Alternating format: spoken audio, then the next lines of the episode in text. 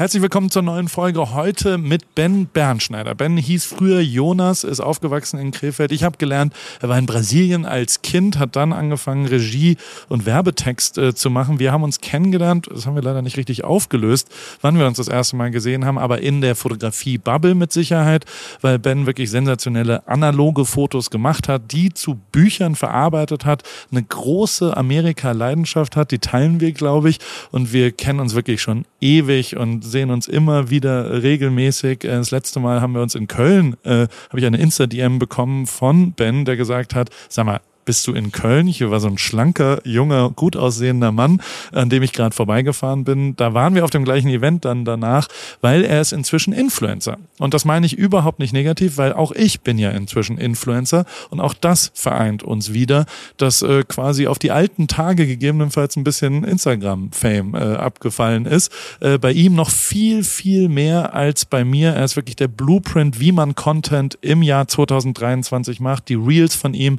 zu Outfit-Checks sind wirklich sensationell. Wenn du ihm noch nicht folgst, solltest du ihm ab jetzt folgen. Es ist wirklich Storytelling vom aller, aller, aller Feinsten. Und wir haben so ein bisschen darüber diskutiert, äh, gar nicht so viel diskutiert, sondern geredet, wie funktioniert sowas? Wie geht der Weg zum Ruhm von Ben Bernschneider? Und es ist wieder viel zu lernen heute und sehr inspirierend. Ich habe mit großen Augen und Ohren zugehört, wie er seine Weisheit gedroppt hat und man kann da wirklich sehr viel lernen, wenn irgendjemand von euch eine Veränderung machen will, leidenschaftlich Sachen machen will. Also ich habe heute was gelernt. Viel Spaß mit der neuen Folge AWFNR.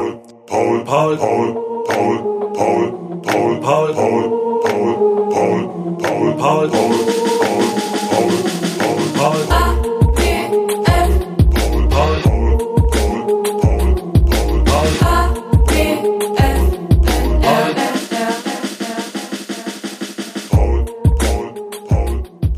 Ben.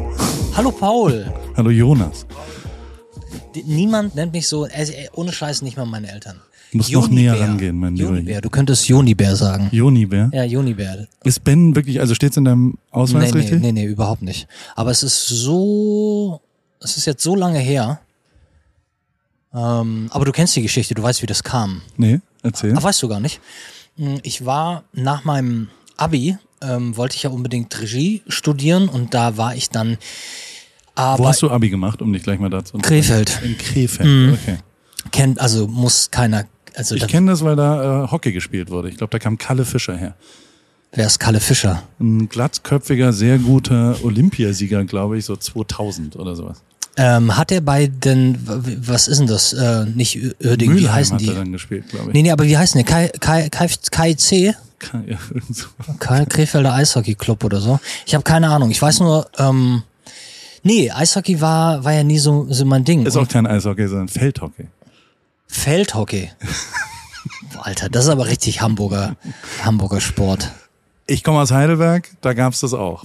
Also ähm, wegen englischen Institut, glaube ich. Mhm. Ähm, aber es ist natürlich ein Hamburger ähm, absoluter Elitesport, Porsche. den ich dann mit äh, 19, 20, als ich nach Hamburg gezogen bin, sehr ähm, lieben gelernt habe, weil ich da Hockeytrainer war und damit ähm, mir die, äh, den, den Schwachsinn des Fotografieren-Lernens mhm. erla erlauben konnte, weil ich Hockey trainiert habe. Aber also insofern, aber. Und du hast deinen ersten großen äh, Lidl oder was Aldi? auch im Aldi, hast du doch auch über das.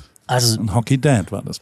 Ein Hockey Dad, genau. ja. Also, aber du hast in Krefeld Abi gemacht? Ich habe in Krefeld Abi gemacht. Als Jonas? Als Jonas Bernschneider und dann ähm, hatte während die meine anderen Freunde sich, glaube ich, immer so nach dem äh, Zivildienst äh, so kurz arbeitslos gemeldet haben, um mhm. sich zu orientieren. Und so hat mein Vater gesagt, solange du zwei funktionierende Arme hast. Mach das Bier ruhig auf äh, am äh, äh, Mikrofon. Achso, ich mache mir mal ganz kurz ein Bier ja, auf, Paul. Ja, ja, das muss ja gut klingen. Warte, ich halte es, während du es aufmachst.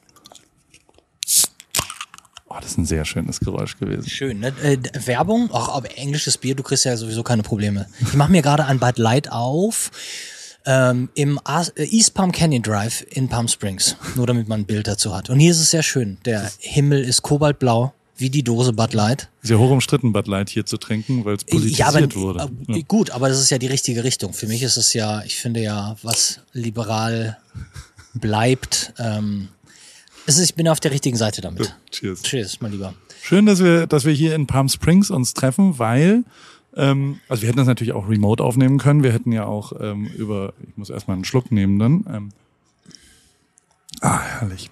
Lieben die Leute, wenn man trinkt oder isst während Ich krieg Podcast-Aufnahmen. ständig Ärger. Ja. Burger-Tests kriege ich auf die Fresse regelmäßig. Ähm, ich fand es aber sehr schön, dich hier zu besuchen.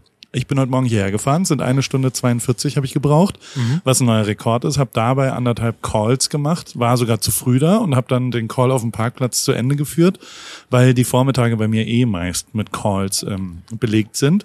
Und äh, vor dem Verkehr fahre ich hoffentlich wieder zurück und auch wieder nur eine Stunde 42 und ich genieße es dann sehr, auch mal hier in Palm Springs. Wetter ist schon erheblich besser als bei uns heute. Bei uns war nämlich Regen heute Morgen. Es hat diesig geregnet. Insofern ähm, bin ich froh hier in deiner kleinen Oase.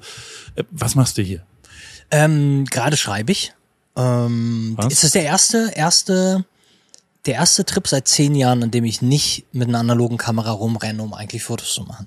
Also es ist wirklich meine kleine Schreibenklave hier und ich schreibe an einem Roman, ähm, äh, der da heißt äh, Under the Night Sky, The People Are Whispering. Unter dem Nachthimmel flüstern die Menschen, so könnte man es übersetzen. Aber du Oh. schreibst auf Deutsch. Absolut, aber ich könnte, das könnte ich, das wäre vermessen zu denken, dass durch mein mein das bisschen gutes Englisch, das ich kann, das habe ich ja, habe ich mein, ich war fünf Jahre in Brasilien auf einer amerikanischen Schule von neun bis 14 Okay. und das ist das, weswegen mein Englisch eigentlich so gut ist und ähm, Wo in Brasilien? äh, Brasilia. Geil. Warum? Weil deine Eltern in der Ja, meine Eltern, ich hab, bin ein Scheidungskind. Ähm, Mein Stiefvater hatte dann eine Professur am, äh, an der Universität von Brasilia und auch am Goethe-Institut. Und meine Mutter hat ihr ihre Doktorarbeit geschrieben, hat sich dafür viel Zeit genommen und äh, da wurde der kleine Neunjährige gar nicht erst gefragt. Und dann waren wir da. Und ich, ich muss wirklich sagen, und das ist ja das, was du mit deinen Kindern automatisch richtig machst. Ich finde, nichts bildet so viel wie andere Sprachen zu lernen in einem Alter, wo du es so drauf hast. Und auch andere Kulturen. Also es ist ja nochmal der zweite Dings, dass man quasi so einen Cut hat. Ich meine, das, also es klingt jetzt äh, romantisiert im Hintergrund, dass du als Neunjähriger nach Brasilia war ja bestimmt auch nicht ganz so einfach, oder? Ja, na, ich, du als Neunjähriger, du die einzige, sag mal, das einzige Bonding, was du hast, ist in deinem in deiner Schule. Ja. Ähm, und das war ja alles weg. Ich hatte ja niemanden mehr. Und dann bist du da draußen und ähm, Brasilia ist ja eine Autofahrerstadt. Ja. Ne? Die ist ja so gebaut worden. Und wenn du dann irgendwo wohnst, dann wohnst du in so einem Cul de Sac, in so einer, in so einer Straße, wo ganz klar ist, diese 20 Häuser, die da sind, diese Kinder, das wird dein Freundeskreis sein. Du fährst nicht in eine andere Straße, kannst du gar nicht. Es gibt keine Fahrradwege, deine Eltern können dich wahrscheinlich auch nicht die ganze Zeit bringen. Das heißt, du hast einen Mikrokosmos, der für dich fast so ein bisschen vorprogrammiert ist.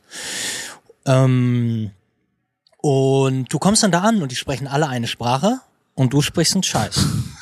So. Sprech, also sie, sie sprechen Portugiesisch. Ja, klar, alle. Und es ist auch nicht, naja, Brasilia ist ja schon International. Eine sehr internationale ist ja, also ist es wirklich so, ich war noch nie da, Ja. aber ich stelle es mir ja so vor, dass es wirklich in die geografische Mitte zwischen Rio und Sao Paulo, weil die sich nicht einigen konnten, wurde einfach äh, ein Dart hingeworfen und das ist jetzt die Hauptstadt, dann Absolut. nennen wir die auch so wie das Land gleich. Genau. Und dann sind da sehr viele Botschaftsmitarbeiter, sehr viele Regierungsmitarbeiter. Dementsprechend könnte ich mir ja schon vorstellen, dass da auch eine englische Schule gibt, oder? Äh, Ja, ja, genau. internationale Schule, Internationale die eben Schule. dann nicht, also Englisch war schon eine Sprache, mit der man irgendwie sich weiter, äh, äh, ja, äh, weiter kam irgendwie, aber du hast ja als Neunjähriger wahrscheinlich nicht fließend Englisch gesprochen, aus Krefeld kommt, oder? Ich kam nicht aus Krefeld, ich kam aus Dienstlaken. Okay. Noch besser.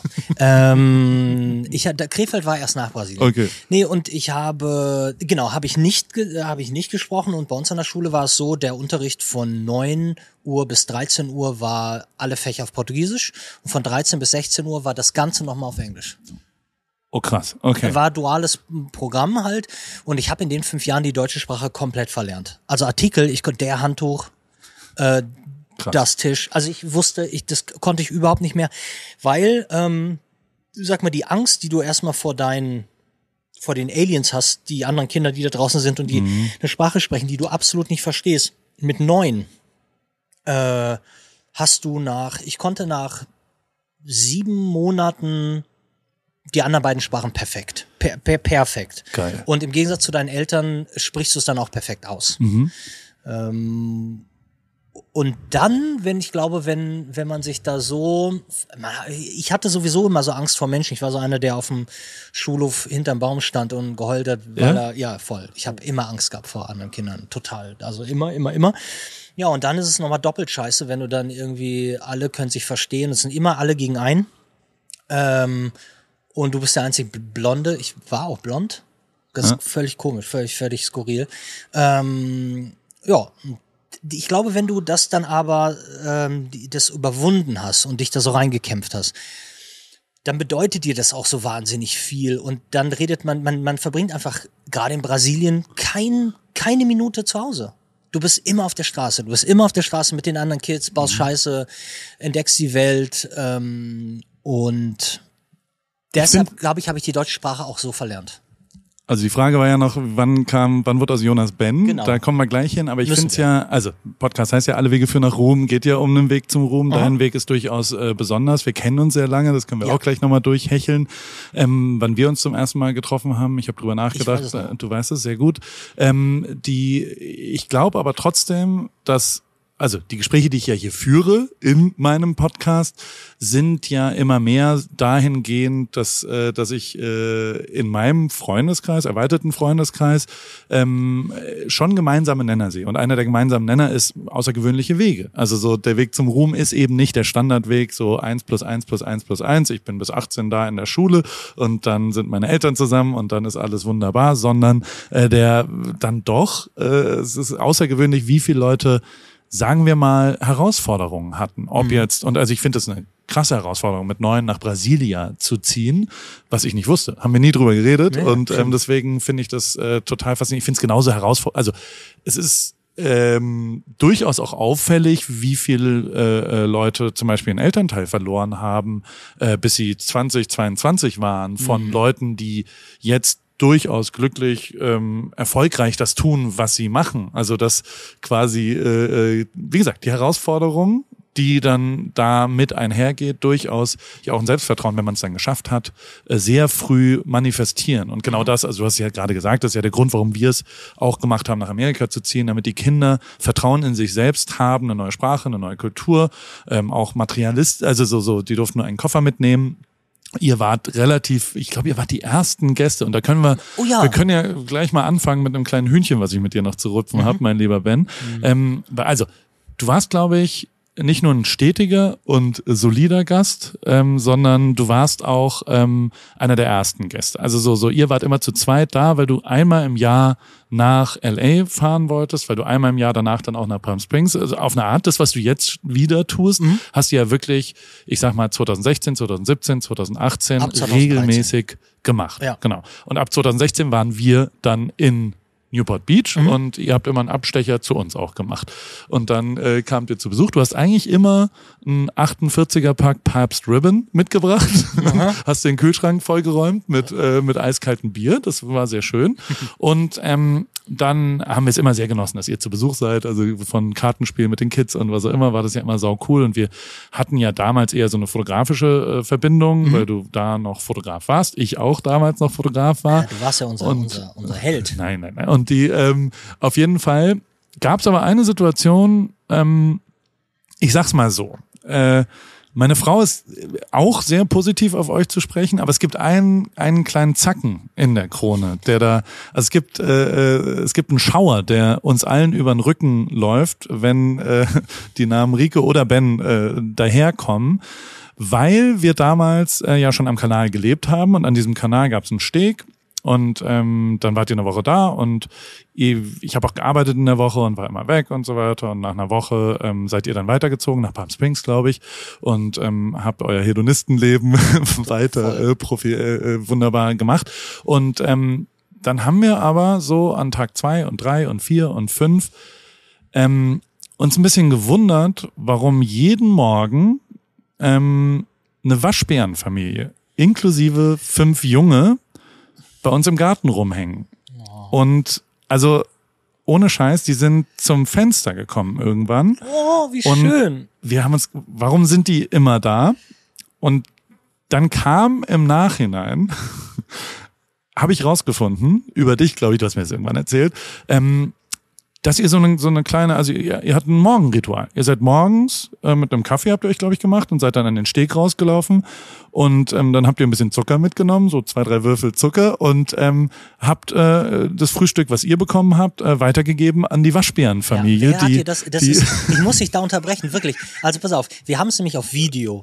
Wir haben einmal hat Rike diesen Waschbären gesehen. Einmal. Aber mit Und das Jungen? war nachts. Nein, ohne Jungen. Ach so. Wir haben den Jungen nie gesehen. Okay. Ähm, das kam der Waschbär und der war eines Nachts tauchte der unter diesem Steg auf. Ja. Und du warst oben und hast einen Podcast aufgenommen. Einer deiner allerersten Folgen. Das war so, da hattest du gerade erzählt mit Audition, wie geil das ist. Und hattest da, saß in so einer Kammer, in der es unfassbar heiß wurde. Ja, stimmt. Und hast nur gefragt, gibt's da unten noch kaltes Bier? Und es gab keins, sondern haben wir ein eine Büchse warmes Bier getrunken. Du meinst so, ey, also warmes Bier trinken, das bringt's doch nicht. Und da habe ich echt gedacht, wow, der Mann hat sich unter Kontrolle.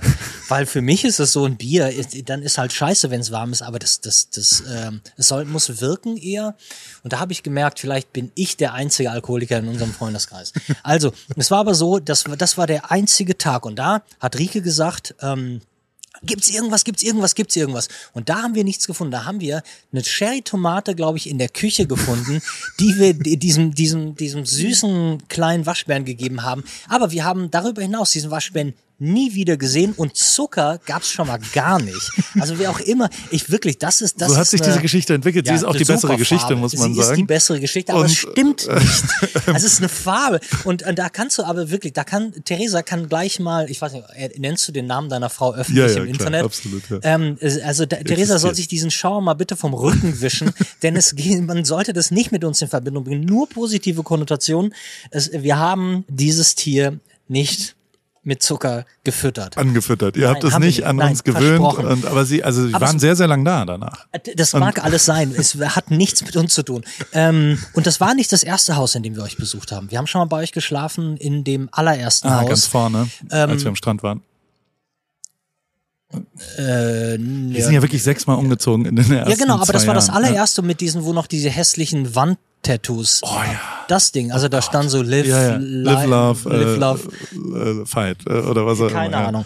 Auf jeden Fall, da ähm, gab es eine große schwarze Matratze, die hast du aufgeblasen, äh, aufgepumpt und ähm, da war deine Jüngste auch noch so jung, also so in dem, in dem interessierten Alter, ganz früh morgens wach geworden. Als wir wach geworden sind, stand die schon ganz lange mit großen Augen so neben dem Bett und atmete uns so quasi wach. Die wollte Karten spielen. Rike Ja, war eine wirklich faszinierende Kartenspielerin, muss man sagen. Kann sehr gut Karten spielen.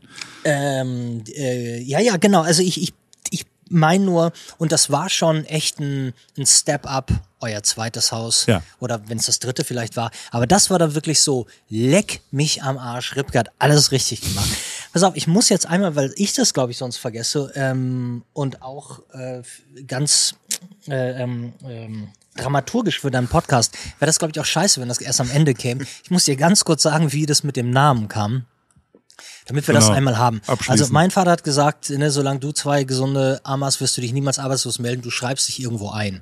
So, und ich aber null Interesse daran, mich an was anderem als Regie einzuschreiben, habe mich dann an der Universität zu Köln eingeschrieben für äh, äh, Germanistik und glaube ich Anglistik oder so. So und dann war ich bei einer, einer Paul Celan Vorlesung ähm, und dann war es das. Aber ich bin da in das äh, ins, zum Kölner Filmhaus gegangen. Und im Kölner Filmhaus gab es ein Produktions-AK. Und da war das so, dass da drehte man ja noch nicht digital, wir drehten ja auf Film. Das war ja die einzige Möglichkeit quasi. Äh, Oder beziehungsweise man wollte ja, das war ja immer noch die große Kunst und das war sehr teuer.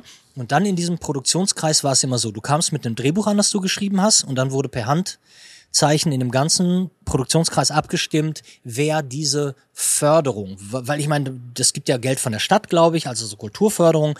Und dann waren da immer so 6000 Mark oder 7000 Mark, damit man seinen Kurzfilm drehen kann. Ja.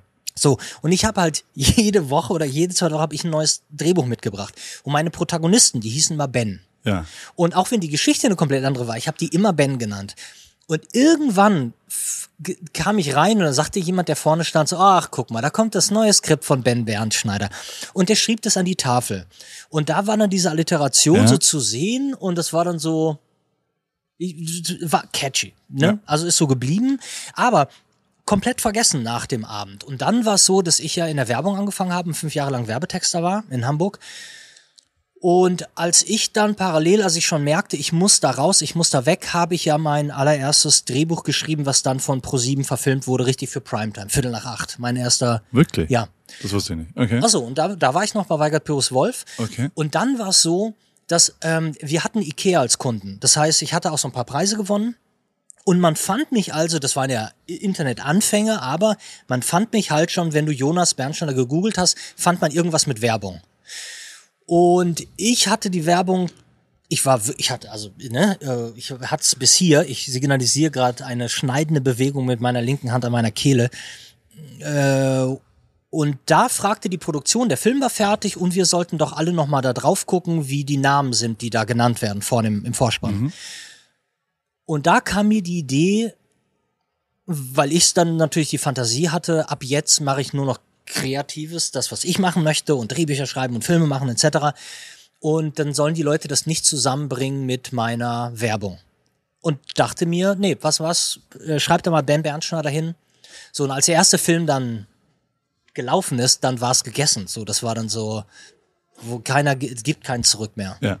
Und Werbung hast du auch immer weniger gemacht. Also es gibt auch keinen Jonas Bernschneider mehr, der jetzt irgendwie Ikea-Spots noch macht. Nee, nein, nee. null, null. Ja. Also das war 2000, ähm, 5 war damit Ende. Krass, okay. 2005 war Ende, 2009 kam der Film. Ja. Äh, war ein Erfolg? Fernsehen. Äh, genau, der war ein ziemlicher Erfolg, äh, bis dann, ja, weil der, wir hatten quasi den, es gab den Mystery Montag auf Pro7, den haben wir quasi, mit dem haben wir begonnen. Und dann kam, musste sofort ein zweiter Teil kommen und der ist gebombt und dann waren wir die Arschlöcher vom Dienst, die schlechtesten Autoren plötzlich Deutschlands. Also, wir, also gebombt heißt. Äh, also entschuldige, ja? ge, gefloppt. Okay. So.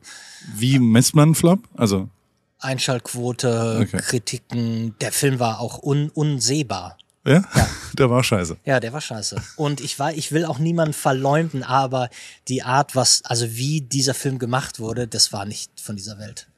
Du, ich schwör, ach, ich meine, du, ich hatte noch, meine Stimme war so klein, weil ich mir dachte, so, oh, vielleicht geht es ja noch weiter. Und unsere Agentur, ähm, meine, ähm, unser Agent, äh, Errol, mein Co-Autor, ja. äh, der jetzt der, glaube ich, beliebteste Tatort-Autor aller Zeiten ist. Okay. Ähm, der hat die ganzen Tukur-Sachen gemacht, mhm. die so ein bisschen strange ja, sind. Okay. Ähm, wir hatten den gleichen Agenten, klar, wir waren in der gleichen Agentur und der sagte auch so, ey Leute, weil wir so gesagt haben, wir haben die, die Rohfassung gesehen und gesagt, nee, nee, nee, wir müssen den Namen darunter nehmen. Und der meinte auch so, nee, nee, nee, Alter, zwei Filme äh, Under Your Belt äh, mhm. hier auf der ähm, ähm, Kappe. Äh, das, das, das, ähm, das heißt was. Ja. Weißt du, wie viele Autoren da draußen versuchen, ihr halbes Leben lang einen Film ins Fernsehen zu bringen, schaffen es nicht. Und deshalb, ihr habt zwei Filme, die Primetime liefen, das ähm, nehmt euch keiner mehr weg. So, so, so war das dann ungefähr. Ich möchte ein bisschen, weil, also wir sind schon wieder in der, in der Foto-Nerd-Situation, daher kommen wir ja auch. Mhm. Ähm, ich versuche hier bei AWFNR schon auch immer ein paar Parallelen zu ziehen, ohne dass man jetzt weiß, was eine Spiegelreflex oder eine Spiegellose ja, oder verstehe. was auch immer ist. Ähm, was du schon immer sensationell gemacht hast, finde ich. Neben der Tatsache, dass du gute Fotos machst, dass du Stil hast, dass du äh, schon immer eine gute Farbgebung hattest, schon immer eine analoge Liebe auch hattest und so ähm, ähm ein, eine sehr cineastischer Ansatz an Fotos. Ähm, warst du aber schon immer, und das, das äh, ist was, wo, wo ich immer sehr genau hingeschaut habe, warst du schon immer jemand, der äh, durchaus eine Community am Start hatte, weil du schon damals, das erinnere ich noch, also die Bücher, die du immer geschrieben hast, also diese Reisen hast du ja immer dann in einer Art Fototext Text, Geschichten, Storytelling und das glaube ich der gemeinsame Nenner. Also bis heute machst du ja Storytelling mhm. ähm, auf unterschiedlichen, also wenn ich das jetzt höre, dass du früher auf Pro7 das mit einem langen Film gemacht hast, mhm. nichts anderes machst du jetzt heute mit Instagram. Und ähm, dieser Weg, den du zum Ruhm genommen hast, der ist ja auch und deswegen finde ich das total schön, dass wir heute darüber reden können, weil du ja jetzt im letzten Jahr eine ganz andere Richtung irgendwie eingeschlagen bist Voll. und eine ganz neue äh, Storytelling, die aber, und das finde ich schon, immer noch relativ nah daran ist, was du vor acht Jahren gemacht hast, was du vor zwölf Jahren gemacht hast. Also in meiner Wahrnehmung zumindest. Es ist gar nicht so, außer, also es ist gar nicht was großartig anderes. Mhm. Ähm, du hast damals auch schon gute Geschichten erzählt und hast, hast damals auch schon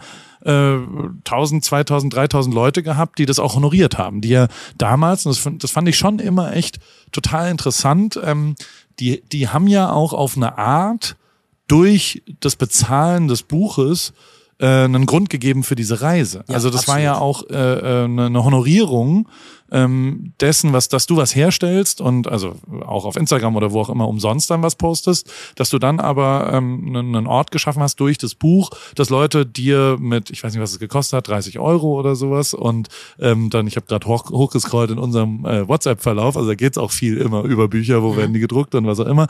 Ähm, da äh, ist es ja schon so gewesen, dass du quasi darüber auch einen finanziellen Vorteil gehabt hast, dass über die Community Sachen ermöglicht worden sind. Und das ist mit Sicherheit was, was sich verändert hat in den letzten 15 Jahren, finde ich.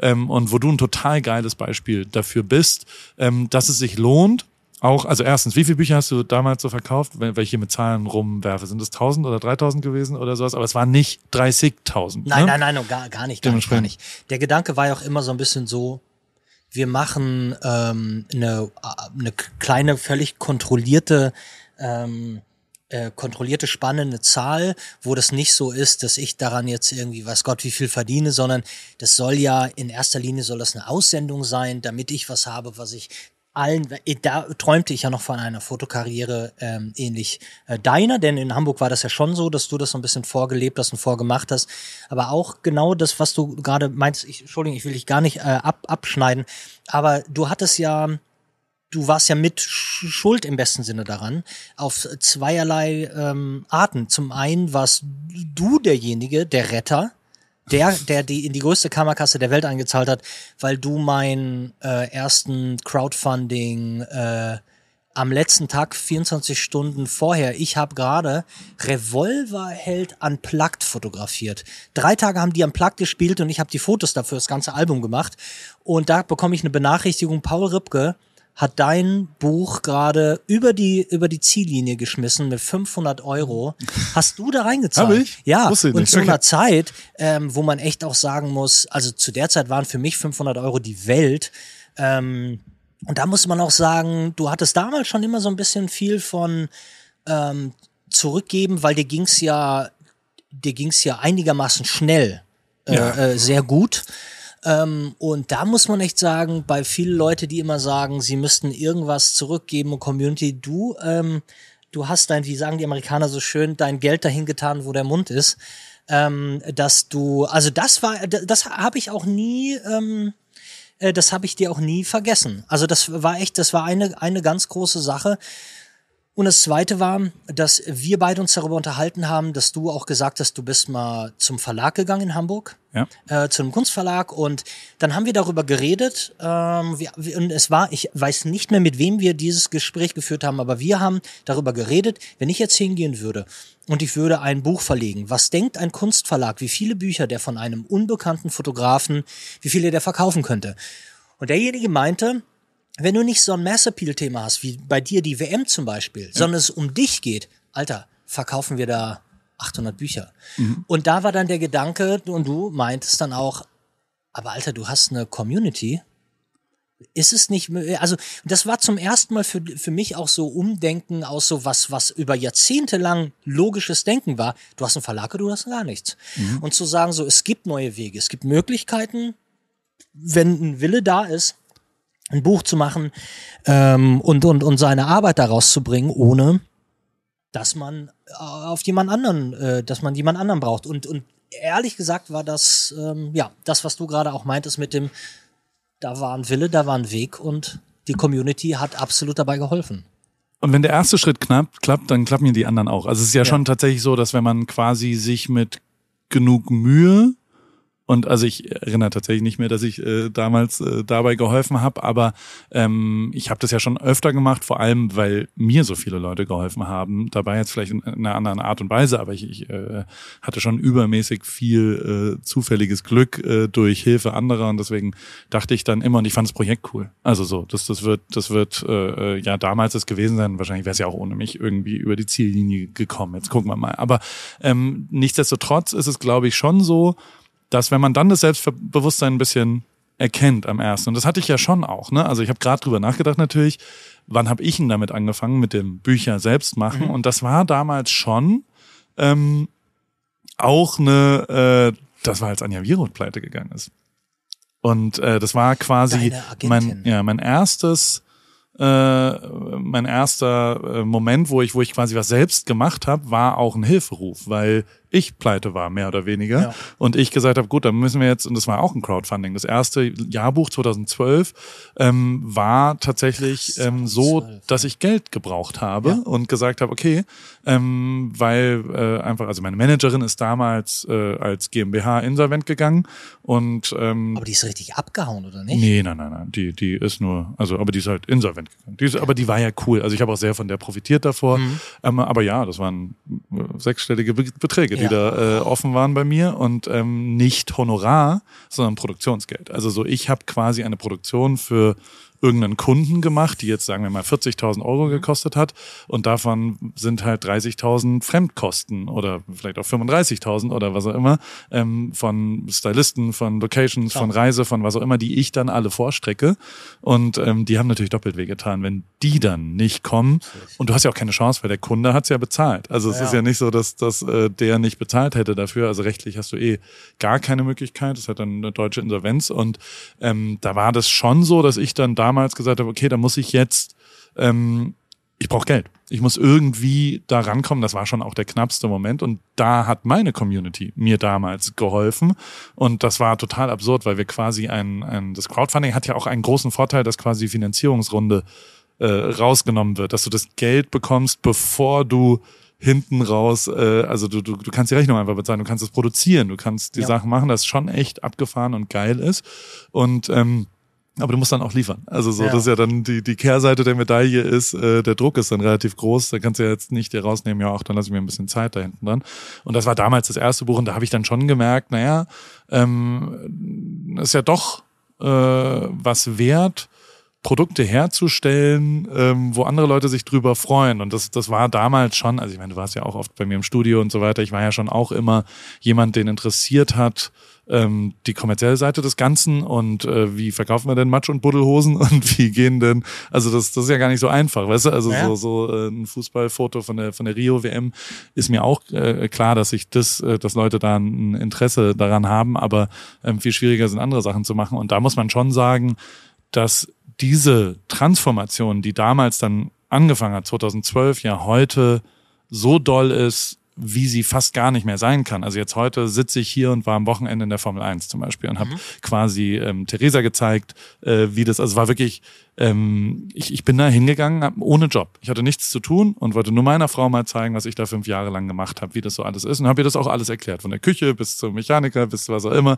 ähm, damit die mal ein Gefühl dafür kriegt, weil die halt nie natürlich dabei war, aber immer ertragen musste, wenn ich mich äh, beschwert oder auch positiv, also so, weißt du, so, genau. so es ist ja dann auch viel Zeit gewesen, die ich da verbracht habe mit denen es war ein hochinteressantes Wochenende für mich. Also es war total abgefahren. Ich kann es auch echt nur empfehlen, dass man in alte Firmen, in alte Konstellationen, mhm. in alte Beziehungen vielleicht sogar auch noch mal reingeht, weil da ganz schön viel zu lernen ist über einen selber. Also mhm. so, es war für mich total abgefahren. Also drei Learnings sofort aus dem Dings raus. Ah, bin ich total froh, den Job nicht mehr zu machen, so dumm mhm. wie es ist. Das habe ich ja bewusst beschlossen, aber gleichzeitig vermisse ich es natürlich auch. Mhm. Ich vermisse die Relevanz, ich vermisse die, die dort zu sitzen und Prince Harry kommt rein und wird einem vorgestellt. Ich, also da denkt man schon kurz so, ah, ist schon geil. Oder mhm. Louis ist dann, also weißt du, so, so ich denke mir, ja, ach, ist dann schon auch ganz cool, wenn der eine dann sagt, willst du im Privatjet und was auch immer und denkst so, ah, das habe ich gar nicht mehr. Ja. Und ähm, auch die, die Tatsache, dass ganz, ganz, ganz viele Leute was von dem wollen, was, wo man so dabei ist. Also mhm. weißt du, so, die habe ich ja auch nicht mehr. Ich habe ja keinen Hype mehr. Ich habe keinen riesengroßen,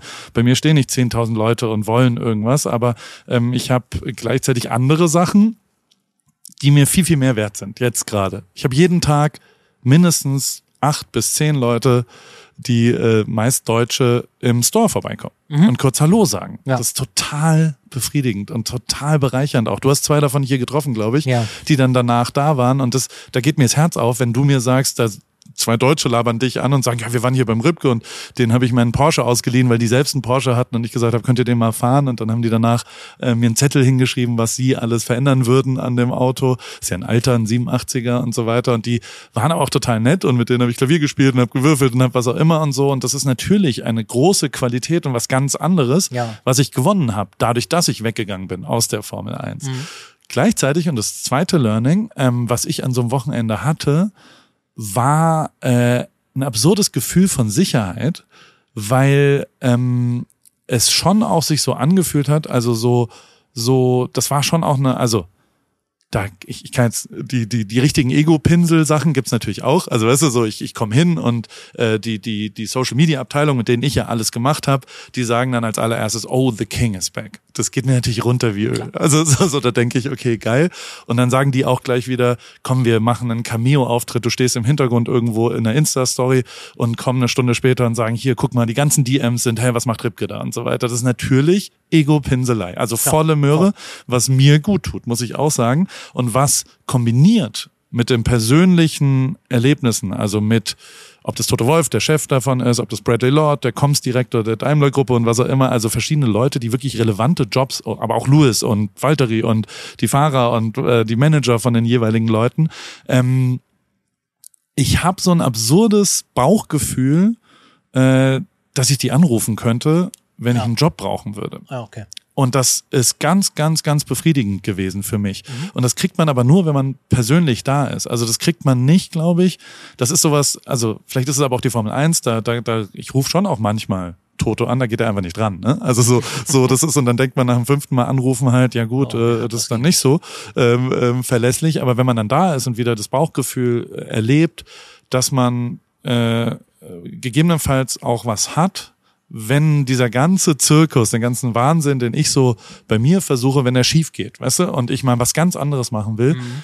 das war für mich total befriedigend und war für mich auch total cool, so wegzugehen und das dann da zu haben. Und dann, und das war das dritte Learning, ähm, ich habe wieder erlebt, wie viel Zeit man völlig unnütz wartend bescheuert vergeudete Zeit verbringt an so einem Wochenende, weil der Beruf als Fotograf, Videograf, Content Creator, was auch immer, für andere, für mhm. andere Brands, für andere Personen, für andere, was auch immer, Events, was auch immer da ist, der besteht zu 90 Prozent aus Warten mhm. auf Sachen, die passieren. Und die sind auch zu 99 Prozent bist du abhängig von externen Faktoren wie Gewinn oder irgendwas anderes. Und dementsprechend ist das ist überhaupt gar nicht mehr so bei mir. Ne? Also ich bin jetzt völlig frei darin, ob ich heute zu dir nach Palm Springs fahre, ob ich morgen um neun Uhr mit jemand anderem noch irgend, also weißt du, ich kann tatsächlich frei darüber entscheiden und bin nicht mehr abhängig davon, dass irgendjemand in einer externen Position gewinnt, nicht gewinnt, Bock drauf hat, Fotos zu machen, nicht zu machen. Ich bin meines eigenen Glückes Schmied. Und das bin ich zum ersten Mal eigentlich jetzt, seit ich da weggegangen. Klar, mhm. ich bin da vor fünf, vier Jahren weggegangen.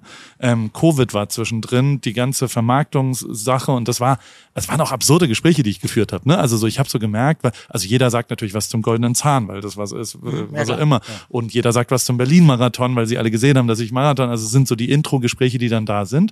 Ich habe aber gemerkt, dass ich zum Beispiel, das war auch was ganz Absurdes, dass ich so unterbewusst durch meinen, dadurch, dass mir ja schon in dem Core-Job, den ich da gemacht habe, nämlich äh, Fotografieren, Content Creation, was auch immer, ähm, mir da ein bisschen langweilig wurde, mhm. weil es halt einfach nur fünf Minuten am Tag sind, die wirklich dann relevant zu arbeiten sind. Ähm, habe ich meine Antennen immer drumherum. Ich habe ganz viele Gespräche drumherum geführt mit anderen Leuten, die eigentlich erstmal nichts mit mir zu tun haben. Und ich glaube, ich habe total viel gelernt darüber, über diese Tatsache, dass man gegebenenfalls, also ich mache das in 0,001 Prozent Relevanz, aber es ist gar nicht so weit weg davon, dass ich ja jetzt so Jahrespartnerschaften, eigene Projekte, Kooperationen und so weiter. Das ist alles eigentlich auch so ein bisschen wie so ein Formel-1-Team organisiert ist. Natürlich viel, viel, viel, viel, viel, viel kleiner. Ist mir völlig klar. Aber ich habe da Schweine viel gelernt in den fünf Jahren, weil ja, ich halt die Antennen offen hatte und so geguckt habe, okay, und Toto hat mich total geprägt mit seinem, es muss immer sexy sein. Also weißt du, so alle Leute müssen Spaß haben, mit mir was zu machen. Das ist eine der grundlegenden Sachen, dass ich immer das Erlebnis auch gut finde und dass ich mhm. für mich auch, ich habe jetzt ein Feedback-Gespräch mit Adidas über diese ganze Marathon-Sache gespräch geführt und da kam als Hauptding so, es hat Spaß gemacht, mit dir zu arbeiten. Und wir haben alle das Gefühl gehabt, dass du total Bock auch auf die Sache hast. Mhm. Das ist für mich das größte Lob, was passieren kann. Dann geht, ja. dann ist ja alles, und das kannst du nicht faken, glaube ich. Also das kriegst du nicht anders hin. Und lange Rede, kurzer Sinn, ähm, dieses zurückgehen in eine alte Welt und das habe ich dieses Jahr zwei, drei Mal gemacht. Ich bin zum Martin gegangen, ich bin zu, also ich, ich gehe ja irgendwo immer noch rein. Es hat mir sehr gut getan. Also es, es hat mir vor allem deswegen auch gut getan, weil ich eine gefestigtere, klare Meinung habe, dass das, was ich jetzt tue, was mhm. ich verändert habe, dass ich äh, beruflich was anderes mache, dass ich aber auch privat viel, viel mehr zu Hause bin. Also auch die Fliegerei, also weißt du so, ich, ich reise ja nur noch ein Hundertstel zu dem, was ich davor gereist oh, ja. bin. Und ähm, das wegzuhaben, äh, ist für mich total geil. Und da bin ich total stolz. Also ich bin total glücklich da weggegangen ähm, und das, das war sehr bereichernd. Ich kann das sowieso. Also ich meine, für andere ist es ja total schwer zu verstehen, wie gerade, ähm, äh, wie oft du dich lösen konntest von deiner Familie. Gerade auch ne, noch ein, irgendwie einen Sohn bekommen und so. Ähm, das, klar, ist ja natürlich dann erstmal Disziplin, viele andere auch nicht. Außerdem ist es so, du musst ja auch eine einigermaßen, ich meine, Theresa hätte dir ja wahrscheinlich auch, eine andere Frau hätte dir ja wahrscheinlich auch schon den Vogel gezeigt und gesagt, ja. willst du mich eigentlich verarschen? Ja. So, ähm, ich hab, ja. wollte einen Mann und niemand, der nichts, kein leeres Haus. So. Ja. Und ähm, aber ich denke mal, das ist ja bei, das, das, das, das, das fügt sich ja. Und nee, ich kann das, ich kann das alles total gut verstehen, aber was ich auch, ähm, was ich finde, was man einmal so im Leben einsehen muss, ist, äh, was man vielleicht als Kind oder in der Schule schon gesagt bekommt, was da aber nicht gut klingt. Was bei mir so war, ja, der Bernschneider, der ist gut in den Sachen, die ihm Spaß machen, aber in den ganzen anderen Sachen ist er leider ziemlich scheiße.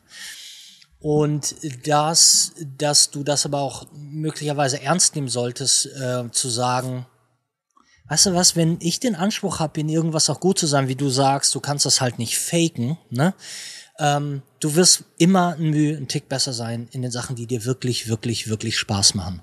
Und der beste, einfach, dass es, ne, klar, der Wandspruch wieder Folge deinem Herzen und so, aber es ist nun mal im Endeffekt, gerade auch wenn dann irgendwie noch Jobs und andere Leute dranhängen, keiner hat was davon, dich bei irgendeiner Scheiße einzusperren, wo du unglücklich bist, ähm, sei es Formel 1, sei es was mhm. auch immer es ist. Und dieses, mit dem ersten Buch, da kam das für mich her. Das war zum ersten Mal, dass ich Geld verdient habe, nicht indem ich was für jemand anders gemacht habe, ne, die Pyramide eines anderen aufzubauen, sondern Leute kommen auf mich zu wegen irgendwas, was ich gemacht habe. Ich habe das keinem angedreht in dem Sinne. Ja. Ne? Und das finde ich war so ein ganz elementarer Switch, ähm, für den ich mich dann leider auch immer, immer, immer intensiver entschieden habe und irgendwann gesagt habe, ich will überhaupt gar keine Kunden mehr haben, die sich anfühlen wie Kunden. Also ich bin nicht der Mitarbeiter von irgendwem. Wenn ich für jemanden was bringe und was sein kann, was wir ja machen als Influencer ja auch ja. im größeren äh, Sinne, ähm, dann muss das so funktionieren, wie ich das mache, weil da macht mir das Spaß und dann seid ihr auch diejenigen, die am meisten davon profitieren. Und deshalb ist auch, wenn das spät kommt, ich meine, ich bin ja älter als du noch, ähm, dass das vielleicht einfach mal 47 Jahre eines Lebens braucht, bis man da ankommt und auch, ich glaube, das wurde mir, ich nehme es meinem Vater nicht übel, aber mir wurde auch immer vorgeworfen, ähm, mir wurde auch immer vorgeworfen, dass ich äh, mich nicht auf eine Sache, weißt du, dass man ja. sagt, ja, wie, wo, wo soll ich dich denn unterstützen? wenn du morgen dies, übermorgen das und etc. Und dieser Eklektizismus, äh, den durch die Musik machen, durch das Schreiben, durch das Regieführen, durch das, äh, dass jetzt mein Content, den ich jetzt mache, aber gar nicht anders gemacht werden kann, ohne dass ich all diese Interessensgebiete habe und zumindest, ich meine, ich bin ja eher so ähm, äh, ähm, Jack of all trades, King of none, mhm. so dass ich ich kann von vielen Sachen ein bisschen was, aber zumindest auch zu so einem Punkt, wo ich halt nicht der, dann der Totalversager bin. Und wahrscheinlich kann ich nichts richtig, richtig gut. Aber das immer so ein Nachteil war und jetzt ist es, ich, ich spreche dir, ähm, das ist das, was ich gerade ernte, so ein bisschen, was ich halt 47 Jahre lang säen musste. Was erntest du gerade? Also du, du musst mir einmal kurz erklären, wann das passiert ist. Also du, du hast schon ein, ja, ähm, nicht nur finanziell, aber erstmal äh, Instagram ist ja eine der Währungen, in der wir dann schon auch unterwegs sind. Ja. Ähm, in meiner Wahrnehmung hast du in den letzten anderthalb Jahren durchaus einen völlig verdienten Hype bekommen mit einem Remix von dem, was du schon immer gemacht hast, äh, aber hast was geknackt bekommen, was niemand geknackt gekriegt hat und ganz, ganz viele Leute versucht haben, nämlich männliche Fashion-Influencerei. Mhm. Auf eine coole Art und Weise, nicht auf pumpen und ich nehme äh, hier, da ist mein Training für einen geilen Trizeps und ähm, hier ist was auch immer, sondern, sondern wirklich stilistisch, Storytelling äh, to the finest. Wie würdest du jemanden, der jetzt nicht dir seit anderthalb Jahren folgt, äh, erklären, was hast du anders gemacht, wann ist das passiert und wie hast du auch gemerkt, ah, da ist was, ähm, was gegebenenfalls besser funktioniert. Und also, wir, wir können ja mal, wie viele Follower hast du in dieser Sekunde? 428.000. Okay. Ich habe fast doppelt so viele Follower, du hast aber viermal so viele Story-Views, viermal so viele ähm, Instagram-Reel-Views wie ich, was ähm, völlig zu Recht und, und äh, auch, weil, also ich glaube, äh, in dieser Sekunde sind ähm, Geschichten und Inhalt viel, viel wichtiger als schon bestehende Follower oder sowas. Ähm, mhm. Gleichzeitig ist es natürlich immer äh, irgendwie eine Diskussion, der hat so und so viel Follower und der Klar. hat so und so viel Follower, gerade auf Kundenseite. Nichtsdestotrotz ähm, wundert mich das überhaupt gar nicht, dass du gerade sensationelle Zahlen hast, weil die Geschichte stimmt und weil die Leute auch wirklich immer interessiert sind und auch mich du immer unterhältst und ich immer mir das komplett anschaue und das total interessant ist, weil du liebevoll mit kleinen Details und da komme ich immer mit dem gleichen Ding und dann kannst du es gleich einmal erklären, wie das angefangen hat. Aber ähm, Q&A, Weißt du, du druckst auf einem beschissenen Laserdrucker diese kleinen äh, Fragensticker aus und beantwortest die liebevoller als alle anderen, die ich je gesehen habe, die das machen. Und das deswegen hast du mehr Views, völlig zu Recht, weil du dir mehr Mühe gibst und das besser machst als alle anderen da draußen. Das ist sehr lieb. Ähm, Wie hat's angefangen? Ehrlich gesagt, total aus der Not heraus. Also so richtig komplett, komplett, komplett. Weil ich habe gemerkt, dass ich ne, wir, wir, du bist genauso. Du bist, das weiß ich und da, da haben wir auch, da haben wir eine Menge Parallelen. Zum einen mal finde ich, dass unsere große Parallele die ist, dass wir so ganz viele Ideen haben und immer so ganz viel raushauen und rauswerfen und in der Hoffnung, eine davon wird's. Mhm. So. Ähm, und das finde ich, das macht halt so produktive Menschen aus. Ähm, das ist das war, das ist jetzt, ähm, da braucht man nicht mehr, das ist keine Koketterie, sondern es ist einfach nur Fakt, das, was wir die ganze Zeit machen. Wir können nicht anders, wir sind da irgendwie getrieben. Und ich habe nur gemerkt, dass ich, weil, wenn, wenn man so getrieben ist, dann guckt man nicht, warum habe ich denn eigentlich vor einem halben Jahr dies und das gemacht und warum ist das passiert? Und bei mir war das so, ich habe gleich zwei Sachen gemacht. Zum einmal, zum einen habe ich angefangen, ich habe ja als, ähm, seit jeher habe ich ja so einen Diamanten ja. als Logo. Ja. Und den habe ich auf 20 mal 20 Leinwände mit, ähm, ähm, mit Farbe, habe plötzlich angefangen, 100 Diamanten zu machen. Zu malen. Genau, also mit, mit ähm, ähm, na, sag mal schnell. Siebdruck. Siebdruck, genau, ja, mein okay. Gott. Verschiedene Siebdruckvarianten, es waren 100 verschiedene Diamanten, die ich gemacht habe. Und diese 100 Diamanten habe ich für 150 Stück, äh, 150 Euro das Stück dann in einer Woche verkauft. So. Kunst. Eigentlich. Kunst. Ja. Also was komplett anderes. Ja. So. Und dann war das so, dass ich mich schon gefragt habe, so. Wie hast du die verkauft? Über Auf meine Instagram. Seite. Internet. Ja. Okay. Genau. Instagram wie immer. Meine Community. So, und zu dem Zeitpunkt hatte ich 16.500 Follower. Äh, die hatte ich bis Februar diesen Jahres. Konstant Krass. die letzten okay. vier Jahre. 16.500. Ähm, so, dann, nicht viel, aber auch nicht wenig. Muss man ja auch mal nee, sagen. Nee, genau, also genau. erstmal. Ja. So, und dann äh, passierten aber mehr, dann passierten noch mehrere solcher Dinge, dass ich im Dezember letzten Jahres ähm, wie immer mein Leben lang mit knietief im Dispo stehend, ähm, ähm, hatte ich dann diese Idee, dass ich wahnsinnig gerne ein Kleidungsstück haben möchte. Und zwar war das ein, ein Trenchcoat von Burberry. Das Scheißding kostet aber 1800 peitschen. Ja. Und ich dachte mir, das kannst du nicht, das kannst du nicht bringen. Also da musst du, der muss wichtig, da musst du deiner Frau lieber was Schönes kaufen, anstatt jetzt so einen Scheiß zu machen. Ein Pferd. Und dann habe ich mir gedacht, ähm, pass mal auf, du bist vielleicht dümmer als andere, aber nicht total dumm. Setz dich mal hin und du gehst 60 Minuten, du überlegst in 60 Minuten, das war an einem Mittwoch, wie du bis Samstag 2000 Euro anhand deiner Community verdienen kannst. So, mit irgendwas, was die Community aber auch gut findet, etc. Mhm. Und dann habe ich, du, du glaubst nicht, wie hart, ich schwöre, die ersten 15 Minuten waren die, ich habe schon lange nicht mehr so, also von einem weißen Blatt Papier habe ich da gesessen und es war absolute Stille und ich habe gedacht, das, das wird's, das kann es nicht sein. Nach 20 Minuten, sag ich, sag mal, wie kann es denn sein, dass ich Fotograf bin, aber noch nie Prints verkauft habe? Dann habe ich mir gedacht, ja, ich weiß warum, weil das Handling, mir geht das Handling auf den Sack. Ne? Und ich will die Dinge auch signieren, ich finde, es muss ne. Da habe ich mir überlegt, was ist denn, wenn man eine Sache aber anders lanciert? Wenn ich sage, ich drucke auf ähm, 10 mal 15 also Postkartengröße, mhm. drucke ich meine Motive.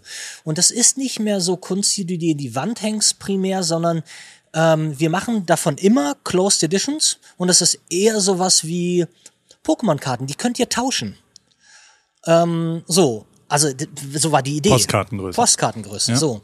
Und dann bin ich hingegangen und habe für 20 Euro habe ich ein Motiv genommen von mir und habe das reingestellt. Ich, ich hatte es ja noch nicht praktisch, sondern ich habe es reingestellt und gesagt, hier sind 100 Stück. Es gibt nur die 100. Äh, das habe ich an dem Donnerstagabend gemacht und 20 Minuten später war ich 2000 Euro reicher und ja. habe mir am Freitag meinen Trenchcoat gekauft. So. Ähm, Milchmädchenrechnung, ich muss ja den Druck noch ja, bezahlen, aber da habe ich, hab ich nicht drüber nachgedacht. ähm, äh, und, aber Versand war Diese auch. Einkommensteuer gibt's Versand ja auch noch, kam, ja, ja, absolut, absolut. Nee, nee, das sind ja so Sachen, es, es geht ja erstmal ums gucken, wie schaffe ich das, wenn ich, ja. wenn ich in. So, und da habe ich mir dann schon generell, also das habe ich mir nicht dann zum ersten Mal gedacht, aber ich glaube, dass so Leute, die, wenn man nicht ganz auf den Kopf gefallen ist und vor allen Dingen, wenn man, glaube ich, ist weiter so hungrig und so interessiert bleibt äh, an gewissen Dingen, da muss man sich im Leben nicht immer so viele Sorgen machen. Was wir eh schon, was ich zu viel mache. Ich habe Leben mit Panikattacken und Angst und all dem ganzen Scheiß. Und dann, dann habe ich das gemacht und dann dachte ich mir, Moment mal eben, das geht das geht das jetzt noch weiter und dann konnte ich ähm, bei Shopify kannst du immer sehen wer du kennst das wer äh, greift gerade auf die Seite des anderen, äh, wer, wer greift auf ja. meine Seite zu. Mhm. Und seit ich diese Bilder verkauft habe, griffen immer wieder Leute auf meine Seite zu. Und habe ich gedacht, was, was, was, was ist denn da? Und dann habe ich zum Spaß einmal zwei Bilder hochgeladen, die uninteressanter nicht sein könnten. Und die waren innerhalb von vier Sekunden weg. Und dann habe ich oh, die, habe ich beide angeschrieben ja. und habe gesagt, sag mal, warum hast du denn dieses Bild gekauft? Und da hat der eine gesagt, Alter, äh, das war eine One von One Edition. Ähm, wenn ich das lese, dann ist egal, was auf dem Bild ja, ist. Da ja. muss ich das haben. So, und dann habe ich gedacht, oh, das hättest du mir nicht sagen äh, dürfen. Und dann habe ich halt wirklich vier, fünf Monate lang Bilder rausgebracht. Im großen, größeren Stil. So, und was ich aber sagen wollte, worum es jetzt eigentlich bei uns beiden ging, war, und dann zu deiner Frage.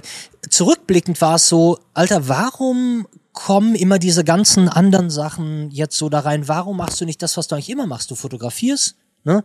und äh, äh, produzierst damit was, machst ein Buch etc. Ja, und dann habe ich mir gedacht, vielleicht stimmt, ja, so hast du irgendwie gar keine Lust mehr zu fotografieren und dann habe ich irgendwann mal meine Leica, was natürlich nichts mit Leica zu tun hat, aber mir wurde mir wurde mir wurde fast übel. Mir wurde richtig so Alter, ich ich glaube, ich habe gar, ich habe keinen Spaß mehr daran. Und das Problem ist so ein bisschen, wenn du 15 Jahre lang als Zahnarzt arbeitest und dir macht es morgens keinen Spaß mehr, dann könnte das jeder verstehen, dem du die Geschichte erzählst und sagst, ey, du wurdest da reingedrängt von deinem Vater, du wolltest es nie, keine Ahnung. Aber wenn das, wofür du hart gekämpft hast in deinem Leben, dass du das machen darfst, künstlerisch fotografieren, damit dein Geld verdienen, und das gefällt dir nicht mehr, dann ist für Seele und Körper immer so ein bisschen so, Alter, willst du uns hier eigentlich alle ja. verarschen? Wir ja. haben alles dafür getan. So, und da hatte ich plötzlich morgens Panik. Das war so um den 10. Februar rum. Und dann habe ich am, habe ich gesagt, weißt du was, pass mal auf, ich muss jetzt, ich, ich denke jetzt nie, ich denke jetzt nicht mehr an, wie ich Geld verdienen kann, jobmäßig etc. Ich brauche einmal ganz kurz eine Woche, zwei Wochen für mich, wo ich mich ausdrücke, über irgendwas rede, was mir noch gefällt, ein anderes Interessensgebiet. Ich habe mein Handy aufgestellt und habe 90 Sekunden aufgenommen zu Staple Pieces, ein Begriff, den es irgendwie der nicht, der nicht so verbreitet war, aber was für mich so wichtig war, war so eine Wertschätzung Ding gegenüber, so wie ich das mit dem Trenchcoat hatte. Weißt du, andere Leute würden sagen, ich werde das niemals in meinen Kopf bekommen, dass du 2000 Euro für ein Kleidungsstück ausgegeben hast. Ja. Dieses Kleidungsstück wird aber wie ein König behandelt bei, äh, bei mir zu Hause. Ähm, ich nehme das ganz selten aus der Verpackung und es, das ist was ganz Tolles und ich weiß, wenn ich das anhabe, fühle ich mich immer wie ähm, King Louis und ja. ähm, und es ist einfach was was was geiles und es ist was anderes als wenn ich mir ein 5 Euro T-Shirt kaufe bei Dingsbums ich finde Ne? Und das Problem ist, dieses typische Ding, dass man, was man Frauen eigentlich immer so unterstellt, mit dem ich stehe vor meinem Kleiderschrank und sage, ich habe ja nichts anzuziehen, obwohl tausend Sachen da sind. Ja, das kommt vielleicht, weil du einfach zu deinen Klamotten keinen Bezug hast. Das ist Fast Fashion, das ist was, was du anziehen musst oder wie auch immer. Aber wenn du Kleidungsstücke, wenn du einen Füller, den du von deinem Vater geschenkt bekommen hast, wenn du irgendwas, worauf du lange gespart hast, ähm, das macht was mit dir. Das kreiert eine Beziehung und du äh, respektierst es, du hast Ehrfurcht. Ehrfurcht vor schönen Dingen. So. Und ich dachte, darüber will ich mal reden. Dann habe ich 90 Sekunden darüber geredet und meine ganze Community unisono, keiner hat es geliked, alle haben mich angeschrieben und gesagt, Bernstein, da hast du den Verstand verloren, was soll die Scheiße? Kannst du sofort wieder ein Foto posten. Mhm. Ich bin hart geblieben, habe am zweiten Tag um 9 Uhr wieder das Ding gepostet. Keiner geliked, interessierte keinen. Am dritten Tag um 9 Uhr habe ich wieder ein Reel gepostet und das habe ich dann, interessierte wieder keinen, aber ich habe nach 14 Tagen 14 Tagen, jeden Morgen um neun. Aber du hast unterschiedlich. Du hast immer ein neues Reel produziert jeden, und hast jeden, jeden Morgen, Tag ein, hast dir eine Regel gemacht, hast gesagt, ich will jeden Morgen ein anderes Thema als Fotografie-Thema. Also, nee, nicht ein anderes Thema, sondern alles das Thema Stable Alles okay. Klamotten, okay. also nur verschiedene Klamotten und weswegen ich die so wichtig finde und gut finde und geil und etc. Und das habe ich 14 Tage lang gemacht und am 14. Tag, ich merkte aber da schon, dass äh, viel mehr Leute ankamen und noch Fragen hatten und geschrieben haben, auch wenn es noch nicht so viele Leute geliked haben. Ich hatte über Nacht dann plötzlich 500 Follower mehr. Und ähm, rückblickend gesehen, die letzten vier Jahre hatte ich nicht, glaube ich, ein, ich hatte niemanden, ich hatte gar keinen Zuwachs. 16.500. Am nächsten Morgen hatte ich 1000 Leute mehr. Über Nacht bekommen. Am Abend waren es wieder 1000. Und da merkte ich plötzlich, dass, ja, und dann, dann ähm, hatten die Sachen regelmäßig 1000 Likes, 2000 Likes.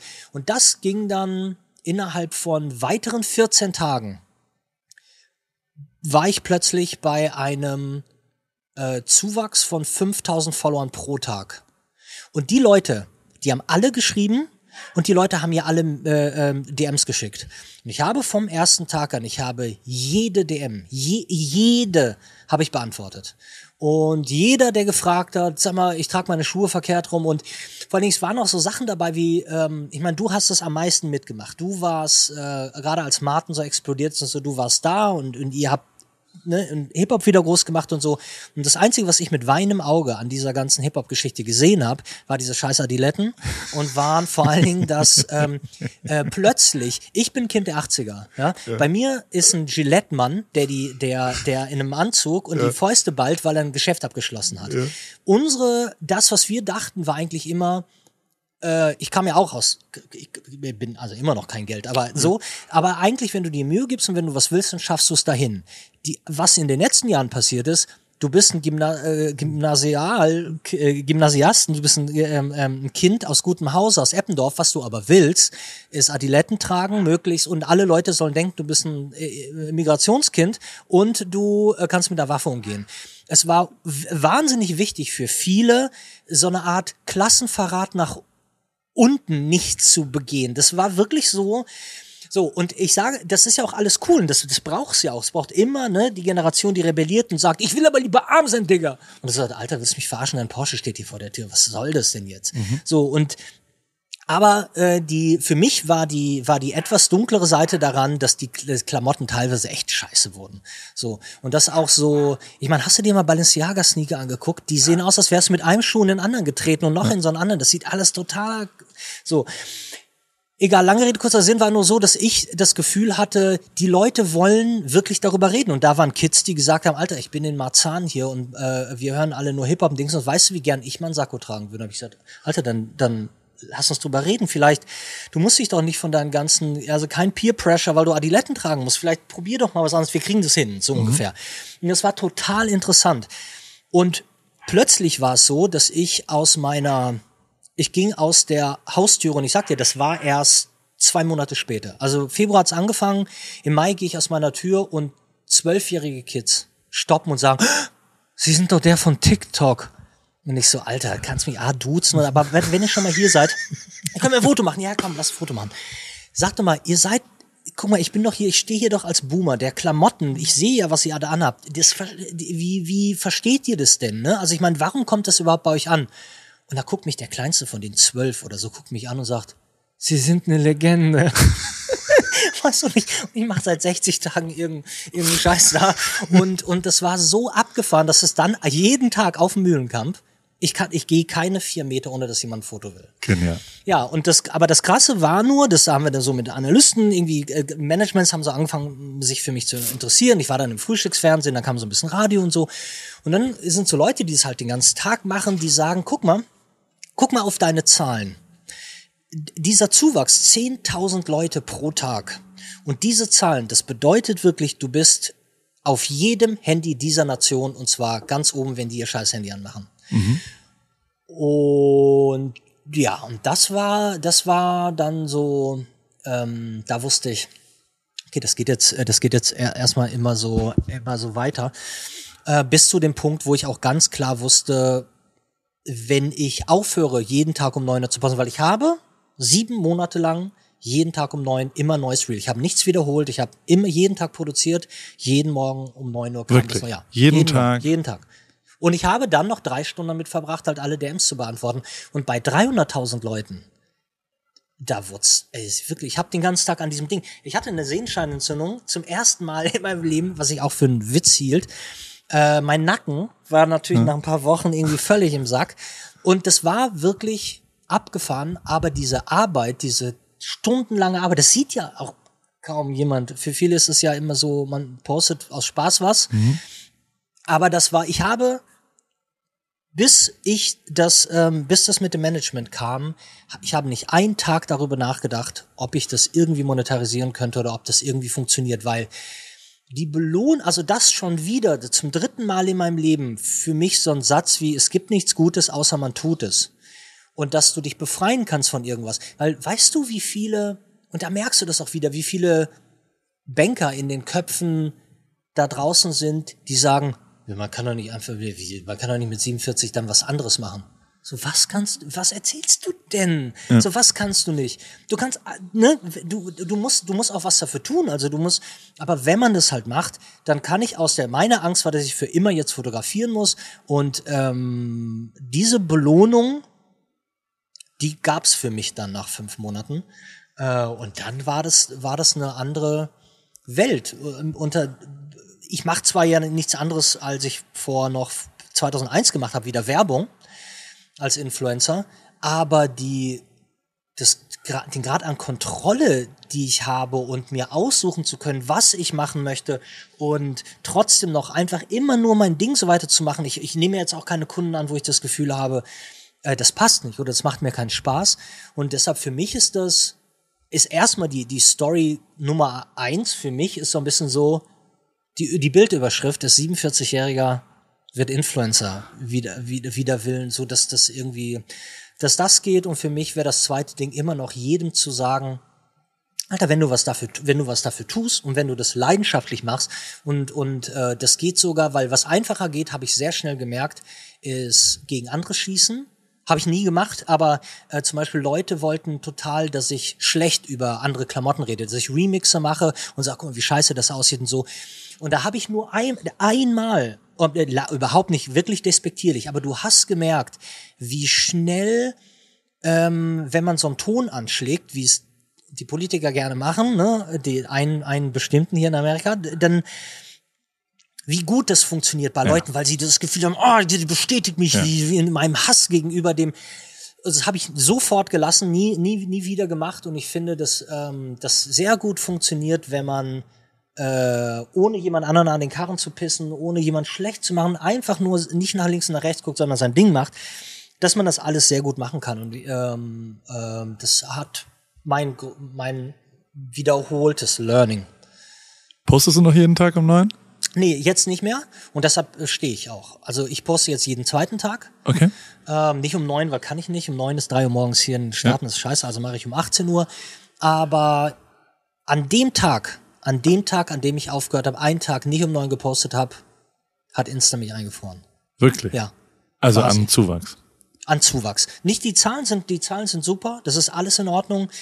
Ähm, dann gibt's aber so Sachen, und das ist aber auch wichtig für mich. Es gibt so, es gibt so gewisse Dinge, ähm, wie heißt der nochmal dieser, dieser, der größte Unsympath, der Antichrist unserer, unserer westlichen Welt, den, der, den sie jetzt irgendwie in, in Georgien oder sonst wo festgenommen haben. Tate. Äh, Tate, äh, äh, ähm, ja. Schlimm, schlimm. So, ähm, Andrew Tate. Andrew Tate. So, und dann kommen Leute in meine Dingsens, weil ich ja, das ist auch das Problem. Ich glaube, man gewinnt viel Peace of Mind, wenn man nicht alles beantwortet ähm, ne, und sich mit allen befasst. Aber ich habe versucht, mich mit allen zu befassen, weil ich dachte, ich belohne meine Community am meisten damit, indem ich zeige, dass ich für egal was offen bin und reden möchte. Und dann kommen aber so Sachen wie, ja, wie geil ich denn, ob ich denn Andrew Tate auch so geil finden würde. Und äh, er würde, ähm, ich glaube, was hat er gesagt? Er würde Parallelen sehen und so. Und dann habe ich, äh, habe ich dann, also finde ich, es liegt's an mir, so wie auch ich, ich mache auch nicht viel über Politik oder so, ähm, aber ich finde, dass ab und zu immer zu sagen, ich, ich möchte, ich möchte keine AfD-Politiker unter meinen Followern sehen, ähm, weil ich blockiere. So, ich habe auch gemerkt, wie geil und gerne ich blockiere. Also wie ja. geil ich das finde, ähm, weil das ist mein Zuhause so ein bisschen, wenn ich zehn Tage damit verbringe. Und wenn jemand mich nach Andrew Tate fragt, dann sage ich auch ganz klar, pass mal auf, jeder, jeder, der nur, ne, verpisst euch hier, haut ab. Und da habe ich dann immer so, dann, dann, dann rasiere ich so ein bisschen, ähm, sortiere so ein bisschen aus. Aber was ich halt glaube, äh, auch jetzt zum Beispiel mit dem Burger, wenn da Leute sagen, ich habe jetzt ähm, kurze Erklärung, also ich habe jetzt eine kurze Pause gemacht, keine Anzi-Videos mehr gemacht, sondern ich habe einfach, weil ich darauf Bock hatte, angefangen, Burger-Reports zu machen. Ja. Weil ich ja Trip-Reports mache ich ja sowieso, es ist viel Travel und es ist viel Anziehen. So, und jetzt habe ich einmal mal Travel und Burger gemacht. Da kamen große Beschwerden, äh, wie das denn zusammenpassen würde und er hätte sich sehr in mir getäuscht und solche Sachen, wo du auch so denkst, so, du zahlst keinen Cent für den Content, den ich dir hier biete. Findest du irgendwie, dass man nicht einfach weitergehen kann? Muss man demjenigen auch noch irgendwie, und vor allen Dingen, dass du, du musst mal sehen, wie dein Weltbild ist, wenn du demjenigen damit draußen sagst, ja, also wenn du es weiterhin postest, bin ich weg. Ja. Who the fuck cares? Alter, ja. hast du, wie ich verstehe, also was denkst du denn, das ganze Kätzchen spielt, die ganze Welt spielt nur mit dir. Naja. Ähm, äh, dass diese Beschwerden und so, die führen dann halt immer dazu, dass wieder ein paar Leute gehen. Und das äh, hole ich zwar immer wieder auf, aber ich habe diesen, diesen Zuwachs, den ich so, ich war verwöhnt, sehr verwöhnt, mit diesem über, über Hyper-Zuwachs. Das habe ich gerade nicht. Ich bin mir ziemlich sicher, dass wenn ich ein irgendwas Neues erschließe oder wieder die Klamotte mit Leidenschaft so mache, ähm, und vielleicht wieder ein paar Monate jeden Tag poste, dass ich das auch wieder erlangen kann. Aber im Moment ist es äh, wichtiger, dass ich irgendwie nicht bekloppt werde. Weil das äh, muss ich auch sagen, sieben Monate jeden Tag posten und nichts anderes ganz viel beantworten, ähm, das hat schon schlaucht. Ja. Ich meine, du arbeitest ja noch, du machst ja gefühlt machst du halt das Zehntausendfache davon. Nein. Jetzt machst du es ja ein bisschen ruhiger. Ja. Aber sonst war es ja immer so, ähm, bei wem würde es mich nicht wundern, wenn er jetzt äh, gerade ein, ähm, ein, ein, ein scheiße betriebenen Doppeldecker erfunden hätte. So, dann würde ich aus St. Paul wahrscheinlich. Hat, äh, hat noch Zeit gehabt zwischen dem Abendessen und ja. Ganz so ist es ja nicht. Also die, die, aber, ähm, aber so fühlt sich an. Also ich habe es ist sehr sehr schön, was du gerade gesagt hast und genau das. Also es ist, äh, ich, ich wollte dich nicht unterbrechen ähm, bei dem sehr inspirierenden Monolog genau darüber, wie sowas auch entsteht, weil nämlich ähm, eine Mischung aus einer guten Idee. Also man darf jetzt schon auch nicht vergessen, dass die Videos alle auch sehr sehr sehr gut sind. Also es ist fachlich wirklich sensationell gut gemacht, wie du diese Reels machst. Also da könnte man, also ich würde mich nicht wundern, wenn Medienhochschulen in Deutschland das genau als Beispiel für Content, wie er im Jahr 2003 2023 funktioniert und konsumiert wird, ähm, äh, bist du ein Blueprint dafür, wie das funktioniert. Das muss man schon auch so sagen. ist wirklich oh, ich sehr, hoffe, sehr die Schulen gemacht. hören dir zu. Das sollen sie mal machen. Ich komme auch. Ich komme vorbei. genau. Und ähm, das aber kombiniert mit jeden Tag um 9 Uhr. Und äh, das ist auch echt eine ne, ne Sache, die durchaus, und ich komme da auch oft mit, mit, mit Sport als Vergleich, weißt du, also so ein guter Golfspieler ist ja so gut wie sein schlechtester Schlag, weißt du, das finde ja, ich immer ganz ja. interessant. Und ähm, genauso war es ja auch als Fotograf für mich, weißt du, also so und, und dieses Ergebnisorientierte ist ja auch was nochmal, also so, was du halt geschafft hast, ist dass du überhaupt was rausgebracht hast, was Leute beurteilen konnten. Also, weißt du, das ist ja der zweite, dritte Schritt, dass irgendjemand unzufrieden mit den Burger-Videos ist, setzt ja erstmal voraus, dass es Burger-Videos gibt. Also, weißt du, so, ja. und das, das ist ja schon auch erstmal, ähm, und normalerweise wird ja der Mut zur Veränderung belohnt. Das finde ich ja auch ganz geil. Mhm. Manchmal nicht sofort, manchmal ein bisschen später vielleicht auch erst. Aber ähm, wenn quasi Mut auf Qualität trifft, ist es schon ein gemeinsamer Nenner für Ruhm, so blöd wie es ist. Ähm, das ist eine der Sachen, die ja Tatsächlich. Was du, was, also beziehungsweise vieles, was du ja gemacht hast, immer eine Ja. wahnsinnige Leidenschaft. Total. Und und äh, genau der Mut, weil du auch, du warst ja, hattest ja nie Angst davor. Ähm, von außen betrachtet haben ja wahrscheinlich auch bei dir viele Leute immer gesagt, ja, aber das kostet doch oder das Ding, du weißt doch gar nicht, ob du das wieder reinbekommst und so. Alles, was du videomäßig am Anfang produziert hast, wie viel hast du verschenkt, gemacht, getan und da rein investiert? Und, und da muss ich aber auch immer sagen, aber das ist doch eine, das ist doch, das verstehen die Leute nicht, das aus einer Leidenschaft heraus. Wir sind ja nicht daran gegangen mit einer Excel-Tabelle und haben gesagt, wenn wir das so machen, dann rentiert sich das, sondern wir hatten ja nur immer im Blick, wir wollen das machen, weil Ja. das geil ist und weil das schön ist. Und wenn das kostet, dann wofür soll man sein Geld denn sonst ausgeben?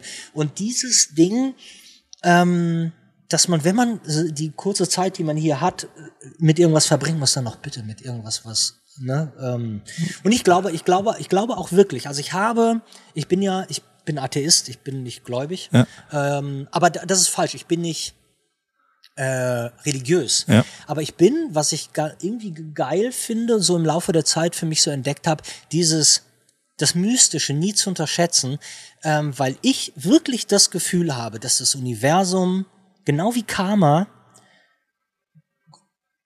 einmal Gutes belohnt, das Karma-Prinzip, was ich einfach finde und deshalb verstehe ich das auch, dass Japaner, die dir hinterherrennen, wenn du gerade dein Portemonnaie verloren hast, weil die sagen, es ist selbstverständlich. Also ich, ne, so, ähm, dass ich finde, dass wenn man sich Mühe, man kann sich auch, ich weiß, dass man sich auch Mühe geben kann mit irgendwas und da- daraus nichts wird, aber ich glaube, dass wenn man zumindest noch so, wenn man noch so den gewissen, den Fühler hat für, äh, ich glaube, ich bin hier nicht auf dem Holzweg, sondern ich glaube einfach, dass ich auch anderen Leuten ganz gut vermitteln kann, dass das Spaß macht, dass das, was ich hier mache, ähm, äh, geil sein kann, dass das gepaart mit äh, Hingabe und äh, Fleiß, dass das immer belohnt wird. Und das ist so mein einziger mystischer religiöser ähm, Kontakt so mit dem, dass ich wirklich, ich glaube wirklich daran, dass so, so äh, solange du nicht träge und doof wirst und irgendwie nicht so zu diesem ja, alle anderen, alle anderen, sondern einfach Alter, ich konzentriere mich mal auf mich, ich mach das schon.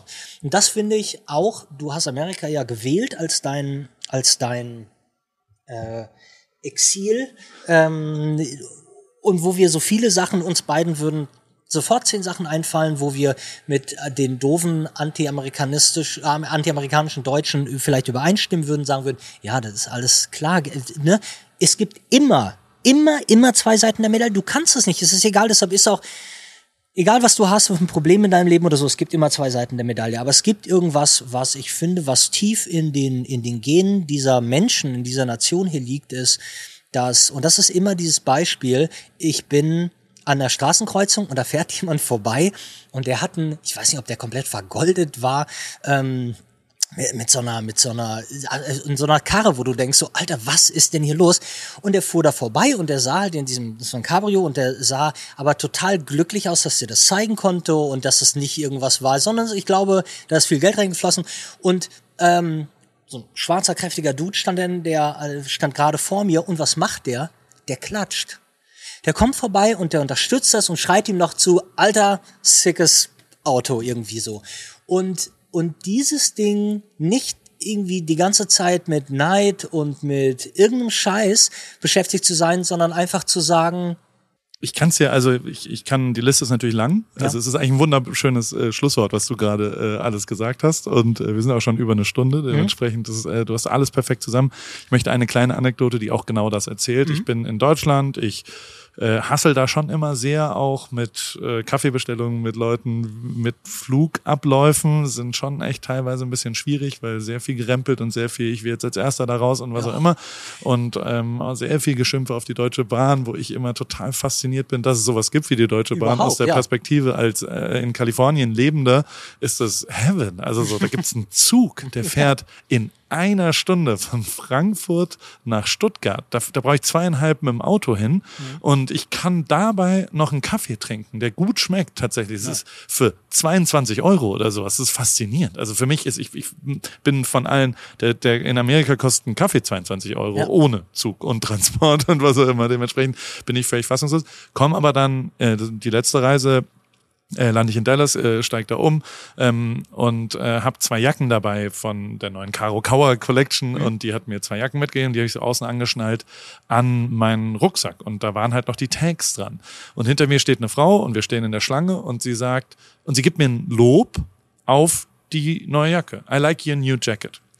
Passiert und ich denke mir, noch nie, wo noch nie hat irgendjemand. an der Kasse oder wo? Und die fand wahrscheinlich noch nicht mal die Jacke gut.